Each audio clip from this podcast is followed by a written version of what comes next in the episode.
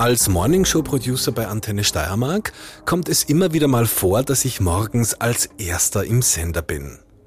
Normalerweise komme ich irgendwann zwischen drei und halb vier Uhr früh hierher und das hat dann schon was Gespenstisches.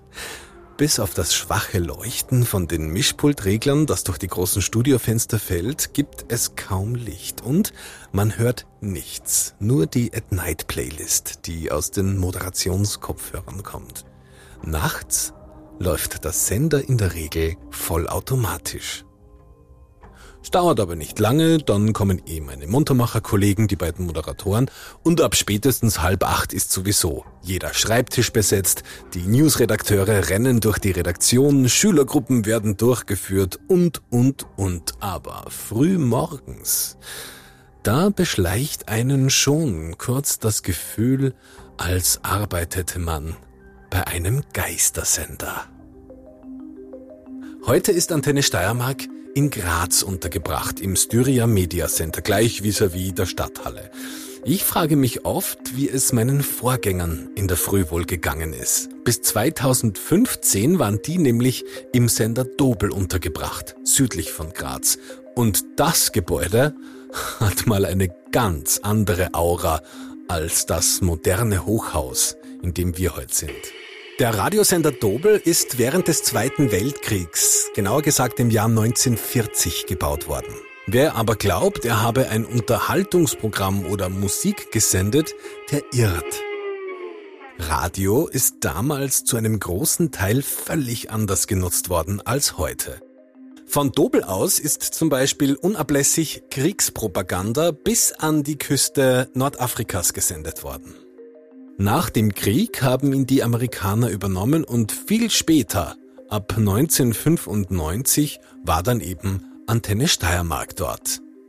Und die Kollegen, die diese Zeit noch miterlebt haben, die kommen immer wieder mal mit den unterschiedlichsten Spuk- und Gruselgeschichten daher. Aber bevor ich euch jetzt auf eine falsche Fährte locke, heute geht es bei Fakt oder Falsch zwar um sogenannte Geistersender, ja, das heißt aber nicht, dass es um Sendestudios geht, in denen es jetzt spukt oder so. Es geht um unheimliche Radiosignale, die sich bis heute keiner so recht erklären kann. Radiosignale, deren Herkunft unbekannt ist und die zum Teil bis heute zu empfangen sind. Wir schauen uns jetzt an, welche das sind und was an den Geschichten dran ist, die sich um diese sogenannten Geistersender ranken. Antenne Steiermark, Fakt oder Falsch. Der Podcast für Urban Legends und unnützes Wissen mit Sebastian Krinschkel. Und damit herzlich willkommen. Geistersender gab und gibt es auf der ganzen Welt. Und das schon lange, seit den 50er Jahren. Viele wurden damals während der Zeit des Kalten Krieges genutzt, um Geheiminformationen zu übermitteln. Obwohl sie von so ziemlich jedem handelsüblichen Radiogerät empfangen werden konnten, war die Bedeutung der Signale nur einer sehr kleinen Gruppe von Menschen bekannt, nämlich denen, die das Signal ausstrahlten und denen, die es betroffen hat, Geheimagenten, Soldaten, militärische Einheiten und so weiter. Für alle anderen machte die Ausstrahlung überhaupt keinen Sinn.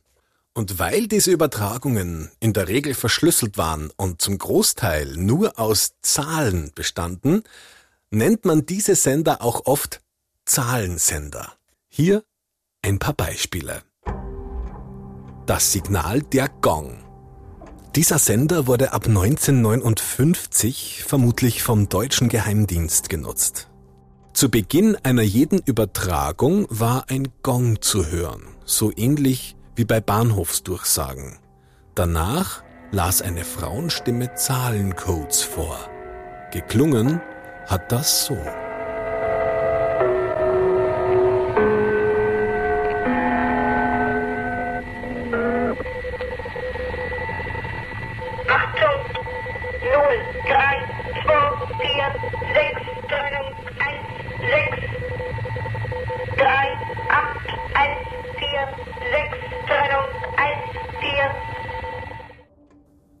Diese Zahlencodes bedeuteten, Das weiß bis heute niemand. Im Jahr 1990 hörten die Übertragungen dann plötzlich auf. Ein anderes Beispiel ist der Lincolnshire Poacher, ein Signal des britischen Geheimdienstes, das von Zypern ausgesendet worden sein dürfte.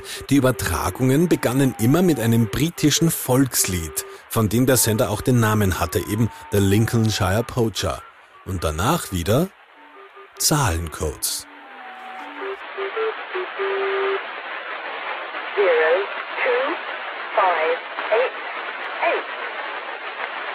Ein viel seltsameres Signal aber kommt aus den USA. Das Yosemite Sam oder Bunker Hill Signal. Kennt ihr noch die Bugs Bunny Show? Ja, also neben Bugs Bunny, Daffy Duck und Tweety gibt es dort auch die Figur des Yosemite Sam, ein kleiner, zorniger, rothaariger Kerl, der ständig herumballert.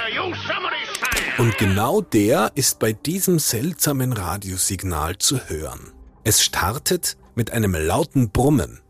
Und dann ruft Yosemite Sam einen Satz aus einer alten Bugs Bunny Episode mit dem Namen The Bunker Hill. Das Ganze klingt so.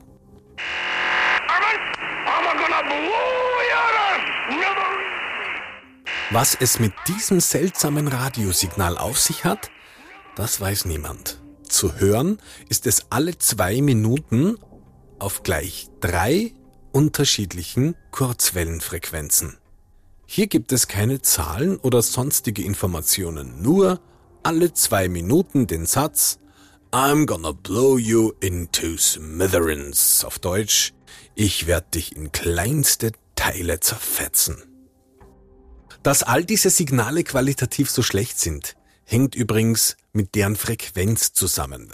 Wenn wir morgens aufstehen und Antenne Steiermark einschalten, dann hören wir alles in perfekter Qualität. Antenne Steiermark. Hier sind die Muntermacher mit Chrissy Klug und Thomas Axmann. Antenne Steiermark sendet im UKW-Bereich, also auf Ultrakurzwelle. Eine solche Radiowelle kann man sich optisch etwa so vorstellen wie Wellen, die entstehen, wenn man einen Stein ins Wasser wirft. Je enger die Wellen beisammen sind, desto detaillierter und klarer ist dabei die Übertragung. Bei uns, also bei Antenne Steiermark, sind die Radiowellen etwa drei Meter lang. Also gestochen scharf. Der Nachteil ist die Reichweite. Bei 200 Kilometern ist in der Regel Schluss und ein neuer Sendemast muss übernehmen. Radiosignale wie das Bunker Hill Signal werden aber auf Kurzwelle gesendet.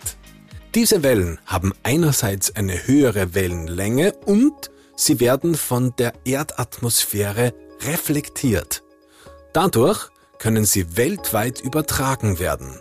Der Nachteil bei längeren Wellen ist eben die Qualität. Der Vorteil, mit einem einzigen Sendemast erreiche ich jeden Punkt der Erde. Und das bringt uns jetzt zu dem wohl rätselhaftesten Signal der heutigen Folge. The Buzzer.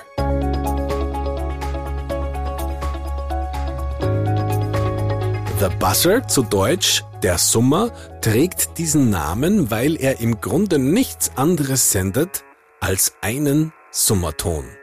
Immer wieder, die ganze Zeit, den ganzen Tag bis heute.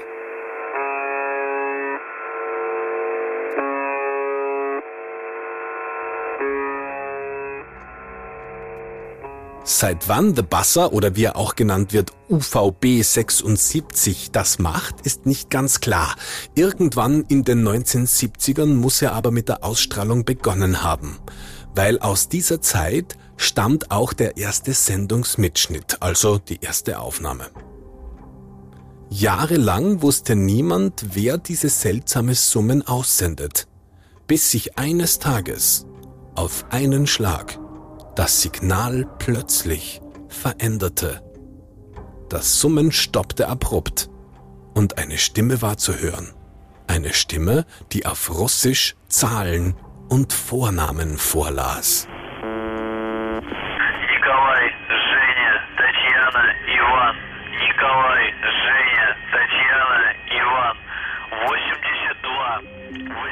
Danach begann der Basser wieder sein typisch monotones Summen zu senden. Eines wurde aber durch die Unterbrechung deutlich. Da die Stimmen russisch waren, musste es sich um eine Sendeanlage der damaligen Sowjetunion handeln. Auch weitere Übertragungen belegten dies. Zwar kam es nur alle paar Jahre zu solchen Unterbrechungen des normalen Sendeprogramms, also des Summens, diese waren und sind bis heute aber stets in russischer Sprache. Was sie bedeuten, ist aber bis heute völlig unklar. Immer handelt es sich bei der Übertragung um Zahlen und Vornamen. Ein weiteres Rätsel ist die Tonquelle selbst. Es handelt sich nämlich nicht, wie lange angenommen, um ein Tonband, das das Summen einfach abspielt. Neben dem markanten Summgeräusch sind nämlich ab und zu immer wieder Stimmen zu hören. Undeutlich und im Hintergrund. Aber man hört sie. Daher kann man annehmen, dass ein dauerhaft offenes, also eingeschaltetes Mikrofon diesen Brummton von irgendeinem Gerät aufnimmt und ihn dann erst in den Äther strahlt. Was das für ein Gerät ist, auch das ist völlig unklar. Allerdings ändert sich der Brummton alle paar Jahre mal. Mal ist er etwas höher, mal ist er etwas tiefer. Und am 2. September 2010 war dann plötzlich Schluss. UVB 76 The Buzzer sendete nichts mehr. Und das mehrere Tage lang. Dann plötzlich nahm er den Sendebetrieb wieder auf und zum ersten Mal war auf diesem Sender Musik zu hören. Schwanensee von Peter Ilyich Tschaikowski. Nur ganz kurz, in der bekannt schlechten Kurzwellenqualität. Danach ging das Gebrumme wieder weiter.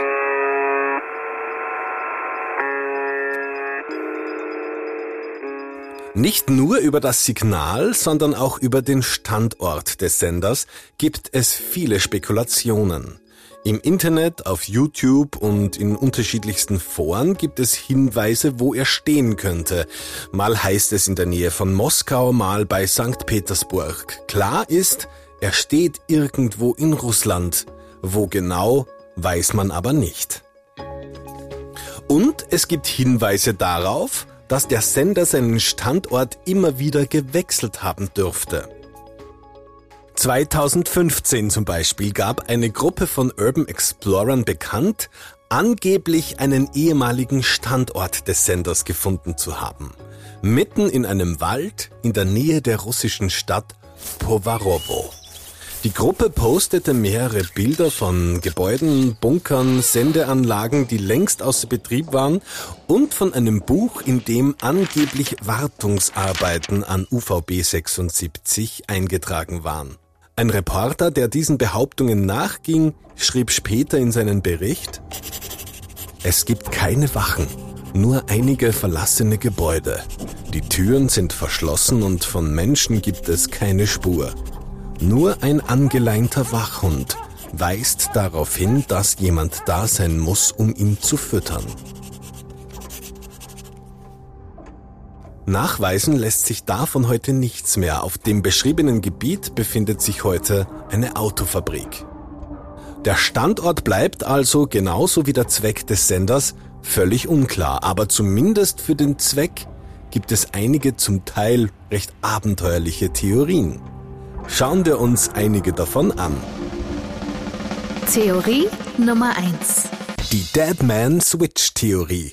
Viele meinen, es handle sich bei The Buzzer um einen sogenannten Totmannschalter. Was ist das? Einen Totmannschalter findet man unter anderem auch in Zügen. Bei einem Zug ist es ja lebenswichtig, dass der Lokführer alles unter Kontrolle hat. Nicht auszudenken, was passiert, wenn er aus irgendeinem Grund zum Beispiel sein Bewusstsein verliert. Im Führerstand eines jeden Zuges gibt es daher diesen Totmann-Schalter. Den muss der Lokführer mit dem Fuß alle 30 Sekunden betätigen. Tut er das nicht, aktiviert sich automatisch das Bremssystem und der Zug hält an. Damit soll verhindert werden, dass der Zug im Falle eines Falles ungebremst und unkontrolliert durch die Gegend fährt. The Buzzer könnte ein ähnliches Prinzip sein. Vor allem während der Zeit des Kalten Kriegs wurde angenommen, dass er mit einer Art Frühwarnsystem gekoppelt sein könnte. Das Ganze hätte so funktioniert. In jeder russischen Stadt steht ein Empfangsgerät, das das Brummen des Senders empfängt. Mittels einer Standleitung wird dieses Signal dann zum Sender zurückgeleitet. Bricht ein Signal ab, hätte dies nur bedeuten können, dass der Empfänger und somit auch die Stadt, in der er stand, nicht mehr existiert. Also durch einen feindlichen Atomschlag ausgelöscht worden war. Automatisch wäre in einem solchen Fall ein Gegenschlag eingeleitet worden. Eine sehr düstere Theorie, die sich aber Gott sei Dank auch recht leicht widerlegen lässt, denn niemand würde ein Frühwarnsystem auf einem solch unsicheren Prinzip aufbauen und schon gar nicht mit einer doch verhältnismäßig anfälligen Technik. Tatsächlich ist es auch immer wieder zu Sendeausfällen von der Bassa gekommen und das ohne irgendwelche erkennbaren Konsequenzen. Die Theorie des Dead Man Switchs ist also eindeutig falsch. Theorie Nummer zwei. Und hier wird es schon recht abenteuerlich. Die Theorie führt uns nach Ägypten. Genauer gesagt zu den großen Pyramiden von Gizeh. Diese stellen Archäologen, Historiker, Forscher aller Art ohnehin schon vor genug Rätsel. Es gibt aber auch noch die Theorie, dass russische Forscher im Inneren der Pyramide einen Mechanismus entdeckt haben sollen, der sich von Radiowellen beeinflussen lässt. Durch Veränderungen des Signals, der Signalstärke oder Tonhöhe, solle sich dieser entsprechend steuern lassen. Was er bewirkt, so weit reicht diese Verschwörungstheorie nicht, die ich im Grunde nur erwähnt habe, weil ich das Geräusch so gern mag, wenn ich sage, diese Theorie ist eindeutig falsch. Theorie Nummer drei.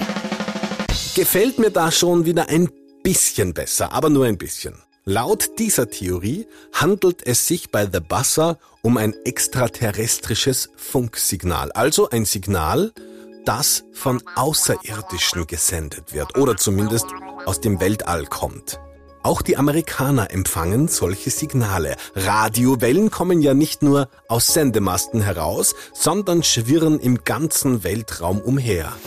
Sie können Hinweise auf die Größe und Dichte von Planeten geben und müssen nicht unbedingt von außerirdischen Zivilisationen stammen.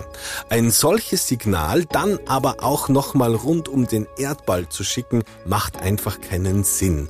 Und somit können wir auch diese Theorie getrost verbuchen unter eindeutig falsch. Theorie Nummer 4. Und jetzt kommen wir der Sache schon wesentlich näher. The Buzzer könnte ein Marker sein, also ein Brummton, der diese Frequenz quasi reserviert. Es hätte zwei Vorteile. Erstens findet man die Frequenz schnell und zweitens kann sie kein anderer nutzen, weil man beim Funken oder bei anderen Übertragungen alle paar Sekunden diesen Brummton übertönen müsste. Oder, wie bei anderen Sendern, das Gebrüll von Yosemite Sam oder es gibt's ja auch rückwärts abgespielte Musik, die wirklich gar keinen inhaltlichen Sinn macht. Diese Signale könnten Platzhalter sein. Warum sollte aber zur heutigen Zeit, wo alle Kommunikation digital über Satelliten und modernste Technik funktioniert, eine Armee, eine Regierung oder ein Geheimdienst auf eine solch veraltete Technik zurückgreifen? Nun, so fortschrittlich unsere Technik auch sein mag, so ist sie doch anfällig. Handys kann man hacken, Satelliten kann man unbrauchbar machen, aber ein Radiosignal kann immer mit einfachster Technik empfangen werden. Ähm, einer unserer Radiotechniker von Antenne Steiermark hat mir erzählt, dass ein entsprechend starkes Mittelwellenradiosignal sogar mit einer im Boden steckenden Bratpfanne hörbar gemacht werden könnte. Und für den Empfang eines Kurzwellensignals benötigt man nur ein bisschen Draht und ein paar Bauteile einfachster Art. Dass The Buzzer also nichts weiter ist als ein Sperrsignal für eine Radiofrequenz, mit der im Ernstfall Botschaften über den gesamten Erdball versendet werden können. Das macht absolut Sinn.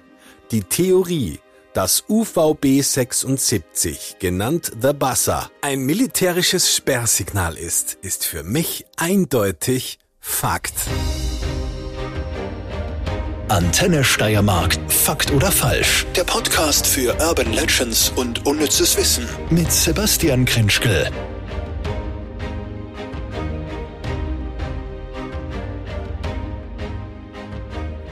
Es mag euch ein bisschen komisch vorkommen, es schockiert mich eigentlich selber, wenn ich euch erzähle, dass ich in meiner frühen Jugend ohne Internet auskommen musste. Nicht, weil ich grausame Eltern hatte oder sowas, sondern weil es das einfach noch nicht gab. Was haben wir stattdessen gemacht? Wir haben uns ein Funkgerät gekauft oder einen Weltempfänger, ein Radiogerät und haben mal so herumgescrollt, würde man heute sagen, was wir denn so an Signalen bekommen. Und es ist uns damals tatsächlich gelungen, diesen Buzzer zu empfangen. Da sitzen also ein paar vorpubertäre Jungs zusammen an ihrem Radiogerät und empfangen ein geheimnisvolles Signal. Wir konnten damals nicht mal eben googeln, was das jetzt für ein Signal ist. Die einzige Möglichkeit, die wir hatten, um es uns zu erklären, war unsere Fantasie. Dass manche da auf Theorien kommen, wie Außerirdische versuchen mit uns Kontakt aufzunehmen und so weiter, ist kein Wunder. Heute wissen wir, ist natürlich alles nur Quatsch. Und trotzdem erfahren diese Geistersender, diese Zahlensender momentan wieder einen totalen Hype im Internet. Oh, da gibt's die wildesten Gerüchte und Theorien, was das sein könnte, wo die her herkommen und so weiter. Das Thema ist so reichhaltig, dass es natürlich völlig unmöglich wäre und auch war, es in dieser Podcast-Folge auch nur annähernd ausschöpfend darzustellen. Aber wenn ich euch ein bisschen neugierig gemacht habe auf dieses Thema, dann habe ich meinen Soll erfüllt. Die Stammhörer von diesem Podcast wissen das ja. Das ist, was wir machen. Wir schnappen uns ein Thema, schauen uns die Geschichten an, die sich um dieses Thema herum ranken und versuchen festzustellen, ob was dran ist oder eben nicht. In der nächsten Folge Fakt oder Falsch gibt's also wieder spannende Geschichten und ich würde mich freuen, wenn ihr wieder dabei seid. Euer Sebastian Grinschkel.